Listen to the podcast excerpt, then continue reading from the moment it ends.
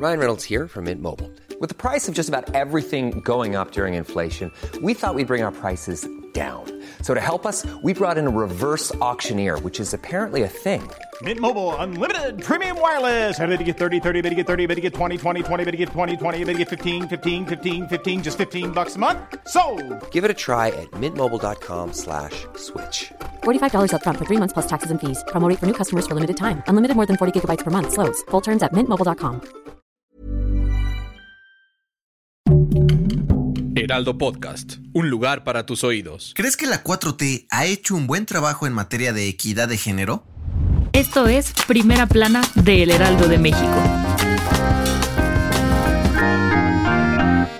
El miércoles 8 de marzo se conmemora el Día Internacional de la Mujer. Y en vísperas de esta fecha tan importante, este domingo, las gobernadoras, funcionarias y demás políticas de Morena se reunieron en la CDMX para recordar la lucha por la equidad de género y reconocer los avances que han logrado por ella. La anfitriona del evento, la jefa de gobierno Claudia Sheinbaum, estuvo acompañada por las gobernadoras de Quintana Roo, Mara Lezama, Colima, Indira Vizcaíno, Baja California, Mariana del Pilar Ávila, Guerrero, Evelyn Salgado, Campeche, Laida Sansores y de Tlaxcala, Lorena Cuellar, quien participó a través de un video. La mandataria capitalina agradeció a todas por su trabajo y aseguró que con su unión han logrado avanzar por los derechos de las mujeres y además abrir espacios y oportunidades para muchas en la política del país. En sus respectivos mensajes, las gobernadoras le echaron flores a AMLO y dijeron que su administración ha sido punta de lanza para garantizar la paridad de género. Además, las mandatarias aprovecharon el micrófono para expresarle el apoyo a Delfina Gómez en su camino rumbo a las elecciones en el Estado de México este año y le echaron porras a Claudia Sheinbaum para ir por la grande en 2024.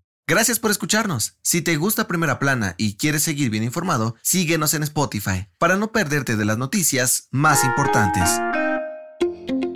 Este fin de semana, México se puso en lo más alto del automovilismo internacional gracias a las grandes actuaciones de Checo Pérez y Patricio Howard en la Fórmula 1 y la IndyCar Series respectivamente. En el Gran Premio de Bahrein, la primera carrera del calendario, Checo terminó en segundo lugar, solo por detrás de su coequipero de Red Bull, Max Verstappen. Con esto, el tapatío consiguió su primer podio en una carrera inaugural y por si fuera poco, su mejor comienzo en toda su carrera en la Gran Carpa. ¿Será un buen augurio? Por otro lado, Pato también se subió al podio en segundo lugar en el Gran Premio de San Petersburgo en Florida. Aunque parecía que se iba a llevar la victoria cuando faltaban dos vueltas, su coche comenzó a fallar y fue rebasado. Así iniciaron la temporada ambos pilotos mexicanos. ¿Cómo crees que les vaya?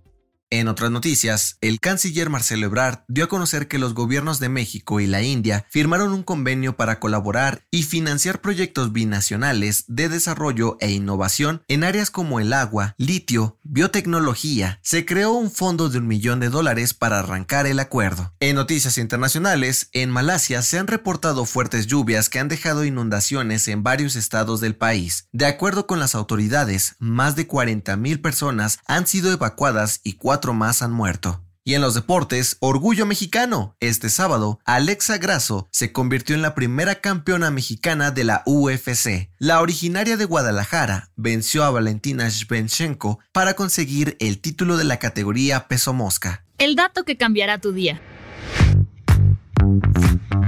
Cuando la primavera se acerca, las calles de la Ciudad de México se pintan de morado gracias a las bellísimas jacarandas. Sin duda, todo un emblema de la capital. Pero, ¿sabías que este árbol no es nativo de nuestro país? Sí, contrario a lo que muchos piensan, este característico árbol de flores moradas no es chilango, sino sudamericano, y llegó a la CDMX gracias al arquitecto japonés Tatsugoro Matsumoto en la década de 1920, quien fue traído a México específicamente para encargarse de la decoración de las calles y parques públicos de la capital. En un principio el gobierno había pedido llenar las calles con cerezos, pero Matsumoto recomendó no plantarlos porque el clima de nuestro país no es el adecuado para que florezcan, y en su lugar sugirió las jacarandas, árbol que conoció tras viajar por Sudamérica y que se adapta mejor a las temperaturas de México. Fue así como las calles de la Ciudad de México comenzaron a pintarse de lila cada primavera. Yo soy José Mata y nos escuchamos en la próxima. Esto fue Primera Plana, un podcast del Heraldo de México.